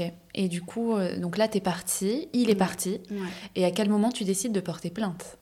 Ma mère me pousse une première fois après cet épisode-là à porter plainte. On va au commissariat, mais ils mettent euh, genre 45 minutes à, à s'adresser à moi. Catastrophique, ouais. Et j'attends dans un couloir, euh, j'attends, j'attends, j'attends. Et en fait, pendant les 45 minutes, je ne fais que de me dire mais il va être notifié de la plainte, mais il va débarquer chez moi, mais il va me tuer en fait. Il va me tuer si, si j'ai porté plainte alors qu'on a signé cet accord fake, mais qui ne vaut rien, mais qui, qui dit ça, il va dire ah bah puisqu'elle a porté plainte, je peux revenir dans sa vie et en fait ça va être un enfer. Il va euh, mettre ses menaces à exécution, ces menaces qui étaient euh, de m'afficher sur les réseaux sociaux, de dire à tous ses fans euh, de me harceler, que je suis une personne affreuse, que je suis qu'une voilà, bon, bref, de, de, me jeter en pâture en fait au public alors que moi j'avais pas du tout envie d'être voilà, mise en lumière comme ça.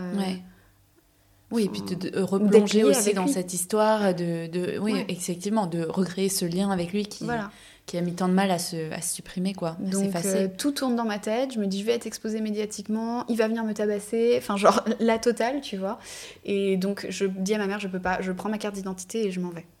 Ah J'arrive pas. 45 minutes, c'est trop long. Je peux pas. T'as eu le temps de tout refaire dans ta tête et de te dire non, non, non, c'est trop dangereux. Ouais, j'arrêtais pas de me répéter ça. Même s'ils me disent oui, on pourrait éventuellement, si c'est vraiment quelqu'un de très très dangereux, euh, euh, mettre un téléphone d'urgence en place si vous avez des preuves qu'il a des armes ou qu'il est vraiment dangereux. Mais j'ai aucune preuve à leur, à leur bah donner. Euh, je, n'ai plus de vie en fait, euh, je suis complètement esclave. Euh, genre j'avais un téléphone fouillé en permanence, les gars, vous voulez qu'elles sortent d'où les preuves Donc ouais, non, en fait c'est pas possible. Je sais très bien que je vais être juste jetée en pâture et c'est tout quoi. Je vais être toute seule face à ça. Donc je peux pas. Ok. Et je repars chez moi, mais au moins il ne vient plus parce qu'il y a cette idée de mon père là qui fait que ça, ça le tient. Ça l'a calmé, ouais. Voilà. Ok. Alléluia. c'est clair. Et ensuite, donc comment tu... Qu'est-ce qui t'a poussé du coup à reporter plainte? Parce que tu avais fait la démarche, t'y es allée ouais. et t'as reculé. En fait, euh, j'ai découvert, mais longtemps après, hein, plus d'un an après ça, un an et demi, que j'étais pas toute seule. Qu'en fait, euh, il avait eu d'autres relations en même temps que la mienne et après la mienne avec d'autres filles et qui faisait ça avec toutes les filles. Euh, voire même avec certaines, ça avait été euh, vachement plus loin. Ah Il y avait eu séquestration, des choses euh, hyper graves. Et, et du coup, en fait, je contacte une des filles par les réseaux sociaux que je soupçonne avoir une relation avec, au moins pour prendre la température. J'envoie juste un est-ce que tout va bien? Un peu hésitant. Et en fait, elle me répond en fait non ça va pas du tout euh, je veux porter plainte contre cette personne euh, c'est horrible euh, je, je, veux te rencontrer et qu'on en parle parce que je veux aller porter plainte. Et du coup je rencontre cette fille et les choses vont se dérouler après parce que bah, en fait on va découvrir qu'il y en a d'autres beaucoup d'autres. Ça, ça rassure aussi. Et oui, en fait, tu te dis, bah en fait, euh, bah ça, euh, c'est la preuve que euh, déjà, je, ne suis pas complètement à l'ouest. Hein, c'est pas que moi, c'est pas, pas moi qui fais ça, parce que souvent, ils, se servent de ça. ces mecs-là qui, qui, sont violents avec leurs compagnes, ils te disent souvent, c'est de ta faute, c'est toi qui me rends comme ça, c'est toi qui me rends fou. Et là, en fait, tu as la preuve que bah non, c'est pas toi qui le rend fou. C'est lui, qui, qui bah fait ça avec tout le monde. Mais tu as, besoin de ça, hein. tu as bah, besoin de, de savoir. Même si ça paraît évident. Et c'est terrible, mais d'avoir le témoignage d'autres filles, bah, c'est réconfortant, entre guillemets, parce que tu te dis, bon. En fait, euh, je me souviens de, de ce rendez-vous avec cette fille. C'était hyper dur. On a beaucoup pleuré toutes les deux, parce que quand on se racontait nos histoires, euh, c'était les mêmes mots, les mêmes crises, les mêmes choses qui ressortaient à chaque fois, les mêmes insultes, les mêmes euh, situations. Euh, enfin, c'était toujours les mêmes schémas en fait. et le mec répétait exactement la même chose. C'est-à-dire que cette fille s'est fait insulter exactement des mêmes mots, euh, mais les mêmes phrases, les mêmes disputes que moi j'ai vécu avec lui. Mais copier-coller. Et là, tu t'hallucines, tu n'as plus aucun doute sur la véracité des propos de la personne, puisque toi, tu as vécu copier-coller la même chose, quoi.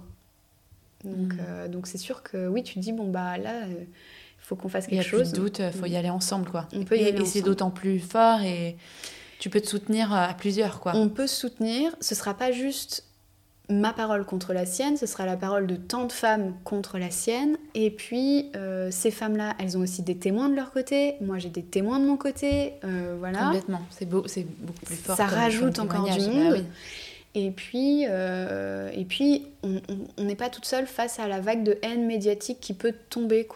Tu sais que ces filles-là aussi, elles peuvent échanger avec toi. Allez, ça va aller, on va aller jusqu'au bout, on va le faire. Tous ces messages-là, euh, tu en as besoin en fait dans cette période où, euh, bah, l'histoire est dévoilée et où c'est hyper dur. Ouais, complètement. Et, et depuis alors, qu'est-ce que, qu'est-ce que la justice a fait depuis, depuis ce dépôt de plainte? Alors, le dépôt de plainte, il a eu lieu, si je ne me trompe pas, en septembre 2020. 2020.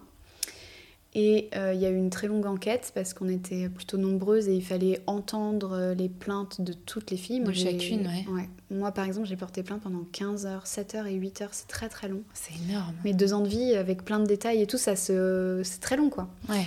Ça se résume pas juste. Euh, ça devait être dur aussi pour toi. C'est très dur parce que tu dois te rappeler de tous les détails et en fait, tu revis chaque scène. C'est vraiment super intense. Enfin épuisant et, psychologiquement très intense. Et puis parfois, euh, même si euh, euh, bah, tu tombes sur un policier qui essaye vraiment d'être compréhensif et tout, parce qu'il y en a, il y en a qui sont terribles, hein, qui te posent des questions affreuses, et il y en a d'autres qui comprennent un peu leur métier et qui vraiment essayent d'être le plus empathique possible. C'est quand même très lourd, en fait, très lourd de, de, devoir relire ses mots, relire sa plainte, enfin trouver des preuves, envoyer des preuves, se justifier. Pourquoi vous avez fait ça et enfin... Ouais, ah bah, c'est le plus dur. C'est hyper dur. Bah oui, parce que même toi, tu te reconnais pas et mm. parce que tu essayes aussi d'effacer cette période euh, traumatisante. Et il y a des choses que j'avais complètement oubliées et que mes témoins euh, m'ont rappelé en fait. Ah ouais. Euh, parce que je pense que pour mon cerveau, c'était tellement traumatisant que mon cerveau a préféré euh, ne pas s'en souvenir en fait. Et c'est mes, mes, témoins quand je relis le dossier où je vois leur déposition et je me dis oh, ah ouais putain il s'était passé ça c'est vrai c'est horrible genre enfin donc c'est des périodes très compliquées. C'est pour te protéger hein, que aussi que tu as ce réflexe de d'oublier. Oui, ouais, ouais, ouais c'est un, un, mécanisme de défense et de protection. Mais c'est donc porter plainte, c'est vraiment, vraiment super dur. Et en plus, moi, ma plainte, elle a été vendue à BFM genre le, dans les heures où j'ai déposé ma plainte. Donc elle s'est retrouvée genre avec plein de détails sur ma vie, de où j'habite. Ils ont le droit de faire ça sans, sans ton accord? Non, normalement, euh, en fait, tu euh, t'as pas le droit. Le problème, c'est que dans la police, tout le monde n'est pas hyper euh, clean et vendre une plainte à des journalistes, ça rapporte un petit billet en plus. Et du coup, bah même si ça se fait pas, c'est courante dans les affaires médiatiques que des, voilà, des, des infos euh, soient euh, délivrées euh, à la presse alors que... Ouais.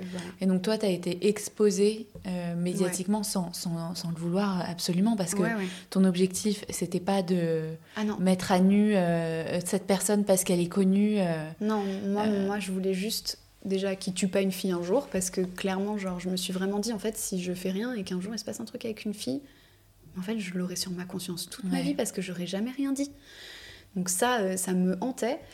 Et euh, aussi parce que dans mon process de reconstruction, j'avais besoin de bah, d'aller jusqu'au bout et que la société en fait reconnaisse la culpabilité et ce qui s'était passé quoi. Et que justice, justice soit rendue aussi euh, vis-à-vis de lui. Est-ce que c'est ce qui s'est passé?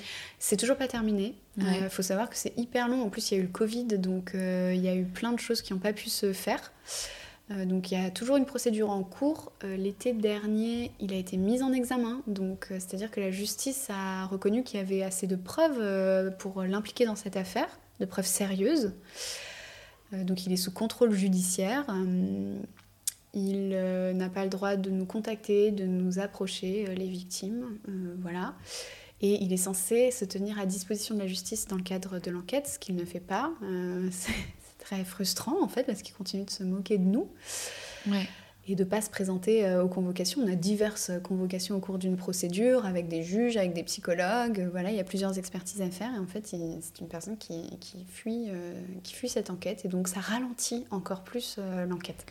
Ouais, et en même temps, il est libre de ralentir l'enquête. C'est ça qui est assez incroyable quand même, c'est qu'on le laisse complètement euh, vivre librement sans... Oui, alors qu'il est sous contrôle judiciaire. Et contrôle judiciaire, normalement, si on respecte pas son contrôle judiciaire, on est censé aller en prison. Et en fait, c'est jamais appliqué. voilà. Ouais, non mais c'est incroyable. Et ça dissuade encore plus, je trouve, les victimes de parler. Parce que tu te dis à quoi bon euh, tout ça pour euh, finalement me mettre en danger? Bah, Je pense que c'est le gros problème de notre justice et c'est aussi ce pourquoi il y a autant de féminicides euh, alors que, euh, enfin, qui sont commis par des mecs qui avaient déjà été en prison, qui avaient déjà eu affaire à la justice, qui avaient été relaxés, qui avaient... Enfin voilà, c'est parce qu'en fait les contrôles judiciaires euh, ne sont pas forcément appliqués tout le temps très bien comme il faut. Ou mm. voilà quoi. Enfin, je pense qu'on manque de moyens en général et puis que, que tout n'est pas fait correctement. Voilà. Et souvent pris à la légère en tout cas. Oui, ouais, complètement. Euh, ce qui est hyper difficile, c'est que. Euh, et qui illustre très bien euh, ça, c'est les propos que son avocate a sur l'affaire. Évidemment, c'est son avocate, donc elle va forcément aller dans son sens. Parti pris. Exactement, on s'attend à ça. Mais en fait, elle a tout de suite minimisé cette affaire en disant que c'était juste l'amour, en fait c'est juste l'amour hein, de se disputer. c'est l'amour qui rend fou. Euh, voilà, c'est ça. Mm. Et que c'était rien d'autre qu'une histoire d'amour en fait, et de qu'on est de simples amoureuses éconduites et qu'on a mal pris le fait d'être éconduite. C'est hyper difficile quand on a vécu pendant deux ans ça, qu'on a essayé de quitter cette personne euh, pendant hyper longtemps. Et que tu essayes de t'en remettre encore aujourd'hui. D'entendre que c'est juste une histoire d'amour. Ouais pour moi, ça, c'est pas du tout une histoire d'amour en fait. Il n'y a pas d'amour. Euh, il a pas d'amour quand euh, on n'est pas respecté. Il n'y a pas d'amour quand il y a des insultes. Il n'y a pas d'amour euh, quand on est frappé en fait. C'est pas de l'amour, non. Et je trouve que c'est vraiment, c'est vous insulter en fait. C'est aussi vous faire passer pour, pour justement des hystériques qui, qui n'ont rien compris en fait à l'amour et qui, qui, interprètent tout de manière démesurée quoi. Là où peut-être parfois on passe aussi à côté de la mort, donc c'est ça. Mais voilà, on est juste un peu, euh, un peu folle, un peu hystérique. C'est totalement ça. Et alors aujourd'hui, quel regard toi tu poses sur cette, sur cette relation? Parce que tu t'es quand même reconstruite euh, depuis. Ce qui est important de souligner, je pense. Ouais, je pense qu'en plus, euh, pour le coup, là où j'ai eu de la chance, c'est que avec le yoga, j'ai une espèce de, progression accélérée euh, dans cette guérison. Je sais que pour certaines, c'est hyper difficile de sortir la tête de l'eau et tout. Et moi, j'ai été bien entourée par cette communauté. J'ai eu énormément de bons conseils. J'ai eu un encadrement euh, génial pour me sortir de ça, euh, de par ma famille et par le yoga et mes amis. Et voilà. Donc oui, ça va vachement mieux. Après, voilà, dans ma vie de tous les jours, j'ai réussi à avoir une vie euh, stable professionnellement, une relation qui est saine, euh, j'ai un bébé euh, qui a trois mois, voilà, je, suis très heureuse dans ma vie personnelle, mais ça laisse quand même des traces. Je souffre encore de stress post-traumatique et ça, j'ai besoin d'aide en fait pour, pour aller au bout, mm. parce que ça se, ça se soigne pas comme ça, quoi. Et tu y repenses beaucoup? Non, Enfin, disons que si je fais ma vie euh, quotidienne, euh, voilà, j'ai bien d'autres choses à penser que ça. Euh, c'est pas mon principal souci aujourd'hui. là où j'y pense, c'est surtout parce que je suis encore en procédure et que chaque rebondissement dans la procédure, chaque nouvelle convocation me ramène à ça. Il faut savoir aussi qu'il a dévoilé euh, mon visage sur les réseaux sociaux euh, il y a un an et que voilà, ça a été euh, un choc énorme, ça m'a remis complètement là-dedans, enfin, ça a été hyper difficile. Donc quand il y a des moments comme ça, des entre guillemets rebondissements, ouais, ouais j'y pense, je vais faire des cauchemars, je vais vraiment être perturbée en fait par ça. sinon, dans ma vie de tous les jours, il faut vraiment qu'il y ait un élément qui me rappelle une situation, une dispute, une bagarre euh, pour que je repense à ça. Mm. Donc, euh, je sais pas si je, vais, si je vois un film sur les violences conjugales, euh, oui, c'est sûr que je vais y penser. si je croise quelqu'un qui me ressemble énormément, je vais y penser. Mais sinon, je veux dire, dans ma vie de tous les jours, je donne mes cours de yoga, je suis avec mon bébé, mon conjoint, non, je ne vais pas penser à ça. Quoi. Ouais, ouais, ouais. Et alors, justement, comment on se, comment on se reconstruit après ça? Toi, tu as eu un bébé, tu as tu as rencontré une nouvelle personne Parce que j'imagine que euh, on perd confiance en soi, effectivement, mm. pendant toute cette période, mais aussi aux autres. Euh, parce que tu as peur de, reproduire aussi le même schéma, tu as, peur de te retrouver dans une situation similaire. Comment on s'en sort? Euh, bah, Je crois qu'au début, il faut passer beaucoup de temps seul et être hyper égoïste. c'est tout le contraire de ce qu'on fait pendant, pendant les relations toxiques, en fait, où on est complètement dévoué Et parce que c'est de la dévotion. hein. On est dévoué à l'autre, vraiment, c'est. voilà. Euh, là, pour le coup, il faut vraiment être super égoïste et penser qu'à soi. Je pense qu'il faut euh, d'abord se faire plaisir à soi-même et il faut s'entourer que de gens qui sont réellement hyper bienveillants. Euh, je pense que d'avoir une discipline comme le yoga, ça m'a vraiment, vraiment trop aidé parce que euh, déjà, j'ai choisi de pratiquer un yoga euh, qui n'était pas une pratique douce, pas une pratique particulièrement thérapeutique, qui est le vinyasa. Et en fait, ça m'a redonné une force physique. Et je me suis réapproprié mon corps. Et euh, en me donnant une force physique, j'ai voilà, je, je me suis sentie en confiance en fait, en me disant ouais ben en fait je suis forte et physiquement je pourrais me défendre. Tu vois, enfin il y avait un espèce de truc comme ça, de genre si jamais je devais resubir des violences, mon corps il est Il est plus fort. il est plus fort. Donc euh, ça, ça me rassurait beaucoup. Et je pense que euh, du fait de sa dimension spirituelle, le yoga m'a aussi vachement aidé. Alors attention, sans tomber euh, dans les tendances New Age et voilà, mais euh, entendre des mots euh, euh, réconfortants de la part de mes professeurs, que ce soit genre vous avez le droit d'être aimé, vous êtes aimé, tout ce genre de mots qu'on peut entendre répétés dans des cours en Shavasana ou des choses comme ça, en- pendant les relaxations, voilà. Mais en fait, c'était des mots qui tombaient pas nulle part et Ça que moi j'entendais bien. ouais. ouais. Et, euh, et je me sentais vraiment concernée et ça, ça- ouais, ça résonnait. Je me disais, ah ouais, en fait, grave, trop, totalement, j'ai le droit de m'aimer, j'ai le droit d'être aimée et je vais y arriver, quoi. Mm. Même si c'était juste un petit mot comme ça, moi, ça résonnait longtemps en moi. Et, euh, et puis, bien sûr, bah, quand on rencontre quelqu'un d'autre, bah, je pense qu'une fois qu'on a fait son petit chemin personnel, ça m'a mis un moment quand même.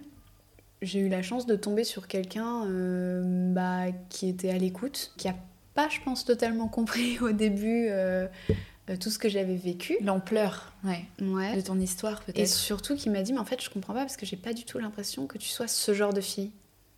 Ah Parce ouais. qu'on a toujours l'image de la fille super naïve, euh, oh la pauvre petite chose frêle qui tombe sur le- sous les coups d'un mec euh, hyper violent, nan, nan. En fait, le piège, moi, mon plus gros piège, c'est que je pensais que j'étais super forte et que, et que je tomberais pas là-dedans, quoi. Et, euh, et il m'a dit, je sais pas, quand je te vois comme ça, t'as pas l'air naïve, t'as pas l'air, euh, voilà. Et co- comment, en fait, comment t'as fait pour te laisser berner par un mec comme ça? Et bon, bah, j'ai, je pense qu'en répondant à ces questions, j'ai essayé genre de comprendre aussi moi comment j'avais fait. Ouais. Et j'ai compris euh, certains mécanismes euh, de ce genre de, de relation, des rôles qui se jouent euh, pendant les disputes, de comment la manipulation s'installe, de quelles avaient été mes limites euh, en relation et qu'est-ce que j'avais pas su imposer en fait à l'autre, à quel moment j'avais pas su dire bah ça c'est ma limite et stop en fait ça va trop loin à quel moment j'avais été vraiment beaucoup trop gentille euh, et j'avais accepté plus que ce que je pouvais accepter.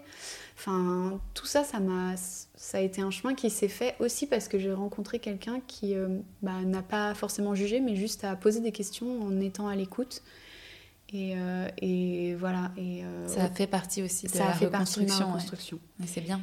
Et euh, bon, aujourd'hui, on a une relation qui est très saine, qui est peut-être même un petit peu trop poussée parce que moi, je, je supporte vraiment plus aucune dispute où on hausse la voix, où il y a des cris ou quoi. Bah, bien sûr. C'est insupportable pour moi. Et euh, du coup, je- j'essaye vraiment genre d'être au maximum dans la communication, de discuter, de dire ce qui va pas, même si parfois ben, on n'est pas disponible l'un pour l'autre, qu'il faut voilà, c'est parfois difficile de discuter et voilà. Mais j'essaye vraiment de l'imposer. Et il y a plein de choses pour moi qui sont euh, des red flags et sur lesquelles je peux mettre direct le doigt en disant alors ça par contre on va pas du tout commencer là-dedans parce Ouais. que ça va être ça puis après ça puis après ça puis après ça puis Ouais, non ouais. en fait. Donc maintenant, tu es en alerte. euh, Je, je, je vois tout de suite euh, les choses qui vont pas, euh, voire peut-être même euh, excès de zèle, quoi, genre un peu trop, quoi. Donc, enfin, voilà, je- j'essaye d'être mesurée, mais de toujours rester alerte, quoi. mhm. Et, euh, et je pense que c'est cool et que maintenant, ma relation, elle est très équilibrée grâce à ça. Ouais. Et est-ce que quelque chose a changé depuis que tu es devenue maman Et d'autant plus d'une petite fille?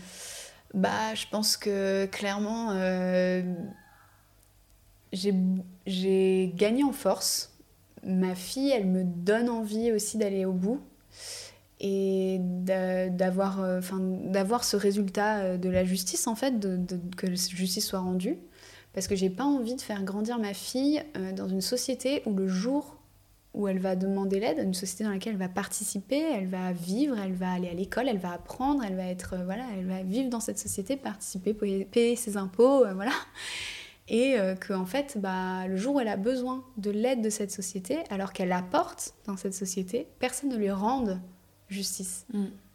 Je pense que voilà, quand on, quand on vit dans une société, on apporte quelque chose à la communauté, hein, et la communauté, à un moment, elle doit te rendre, en fait, parce que c'est comme ça que ça se passe. Sinon, bah, à quoi ça sert de construire la société si, on, n'a pas la protection, en fait, de la société, à quoi ça sert? Autant tous vivre en dehors de pays, juste comme ça, euh, tout seul. Enfin, hmm. ça n'a aucun sens, quoi.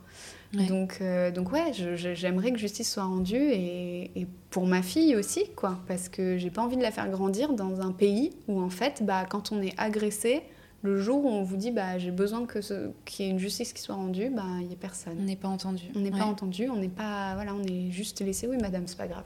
Ouais. Et alors par rapport à tout ça, quel serait toi ton conseil pour la Marie de, de l'époque et pour toutes celles qui nous écoutent et qui seraient elles aussi ou ont été dans une relation toxique? Je dirais, euh, c'est une phrase que je me répète souvent aujourd'hui, c'est que si ça te coûte ta paix ou ta tranquillité, ça c'est trop cher hein, et euh, c'est trop cher payé, il part. Je pense que c'est le premier truc à voir. Euh, la relation, c'est censé être une cerise sur le gâteau de ta vie. Tu vois, c'est que ta vie, elle doit déjà être cool. Et la relation, elle doit juste rajouter le petit peps en plus qui est cool. Et qui fait que, ouh, c'est génial. Et si en fait, euh, c'est pas ça, ben ça sert à rien. Donc avant que, que tout devienne compliqué, avant que, avant que ça aille trop loin, en fait, euh, ne t'engage pas, quoi. Ouais. Ne commence même pas à dire, ouais, mais je peux peut-être l'aider, ou ouais, mais le pauvre, ou mm. ouais, mais. Euh, mais, en fait, déjà, c'est. C'est trop. c'est trop. Voilà. C'est juste, ouais, ouais, c'est cool. Pas de mais. Ouais. Et justement, comment, comment on en sort? Ça, c'est le plus dur. C'est le plus dur. Euh, je pense que on en sort euh, dès qu'on essaye de se rendre compte que voilà que c'est trop. C'est déjà le début d'avoir son déclic. Mm. Et puis on en sort à chaque fois qu'on quitte la personne, même si on revient. Euh, quitter, c'est une fois de moins qui nous rapproche de la sortie en fait. C'est voilà. Donc peut-être que ça va se passer euh, trois fois et ce sera fini. Peut-être que ça va se passer dix fois et ce sera fini. Mais euh, quitter la personne, partir, avoir cette intention, c'est toujours un pas vers la sortie. Donc euh, déjà, c'est bien, c'est une progression. Et puis euh, après, je pense qu'il ne faut pas se leurrer. C'est impossible de garder contact avec des gens avec lesquels il y a eu ce genre de relation. il faut bloquer, il faut terminer, il faut couper. tout contact partout. Euh, voilà, moi la preuve c'est que euh, même quand je l'ai rappelé pour avoir une explication, en fait, euh, bah lui, ce qu'il me disait, c'est tu veux qu'on se remette ensemble? T'es sûr, tu veux pas? Mm. Non, non, enfin. mais il faut avoir le courage de dire non. Voilà, donc en fait, rappeler ou essayer d'avoir une explication ou quoi, en fait, ça ne marche pas. C'est déjà dangereux, ouais. Il faut faire le deuil mm. de genre, il y aura une explication, c'est fini, il n'y aura pas d'explication, cette personne, elle fait ça, c'est tout, enfin voilà. Et s'il y en a une, c'est devant la justice. Et encore. Et encore. Franchement, devant la justice, ça m'étonnerait vraiment pas qu'ils disent tout est faux. Mm. Tout est faux. Franchement, ça m'étonnerait tellement pas. Enfin, donc non. en fait, j'ai fait le deuil euh, de d'avoir une explication et je pense que c'est important de le faire. Voilà. Et puis, on s'en sort euh, bah, en prenant du temps pour soi. Euh, et c'est tout, en essayant de comprendre aussi les mécanismes. Il faut pas hésiter à se faire aider euh, psychologiquement, même si on a l'impression que, oui, les psys, ça aide pas, ceci, cela. Je pense que si, si, ça aide. moi, je propose aussi un programme et des cours de yoga qui sont spécialisés et qui s'adressent à des femmes qui ont eu des relations difficiles parce que j'espère que, comme pour moi, les mots que je vais dire vont résonner pour elles, euh, voilà, que ces pratiques vont leur redonner confiance. Euh, mais c'est des pratiques complémentaires à de la psychothérapie, hein, c'est pas de la médecine, c'est pas voilà, c'est juste une thérapie alternative. Euh, bon, je dirais que à part être entouré, prendre du temps pour soi et vraiment se donner le temps, parce que ça n'arrive pas en deux mois, c'est hyper long en fait, quand même, de, mm. de récupérer de ça. Il n'y a pas grand chose à faire en fait. Ouais. Je pense qu'il faut juste s'explorer, se donner du temps. Ouais, du temps, être un peu égoïste, mm. se préserver aussi. Ouais, totalement. Mm, franchement, c'est précipiter. Être, être égoïste, genre être égoïste dans ses relations, dans plein de choses, genre ne garder que le bonus en fait, que le positif. Euh, voilà. Et, et, et, aussi, bien évidemment, mais ça, ça se voit en psychothérapie et tout, euh, c'est réapprendre à poser ses limites et euh, à définir ce qu'on veut vraiment. Ouais. Parce que quand on sort de ça, on ne sait plus en fait. On, on, a été tellement loin qu'on ne sait plus ce qu'on veut, ce qu'on veut pas, quelles sont, quelles mm. sont nos limites. Ouais. voilà. Ok. Bah, merci beaucoup Marie merci. ces mots. J'espère vraiment que justice sera rendue pour toi et pour vous toutes. En tout cas, merci beaucoup pour ton témoignage. On va finir avec la, dernière euh, petite question du podcast. Quel sujet euh, féminin tu souhaiterais qu'on aborde dans un, dans un, prochain épisode? Écoute, j'aimerais beaucoup euh, qu'on aborde l'infantilisation des mères. c'est quelque chose que je découvre aujourd'hui avec la maternité et je ne m'attendais pas en fait. Mais en fait, quand on est une maman, on est soudainement propulsé dans un espèce d'état d'enfant. on est super infantilisé tout le temps par les pédiatres, par les sages-femmes, par le milieu médical, par tous les gens qui veulent t'apprendre à élever ton enfant, l'entourage, tout le monde. Et en fait, régulièrement, je suis surprise qu'on s'adresse à moi comme si j'avais 12 ans et que j'apprenais euh, à prendre soin de mon bébé. Alors certes, euh, il y a des choses que j'apprends aujourd'hui hein, avec mon bébé, bien sûr, tous les jours. Mais euh, je ne pensais pas que je serais aussi traitée comme une petite fille. Quoi. je vois très bien.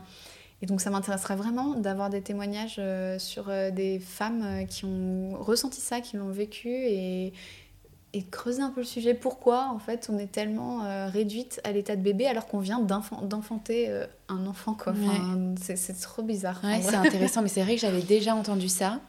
Et ça m'intéresse beaucoup. Donc mon micro est ouvert euh, aux femmes qui nous écoutent et qui, qui, se, qui se, reconnaissent là-dedans. En tout cas, merci beaucoup Marie. Merci à et À, à, très vite. À bientôt. Salut.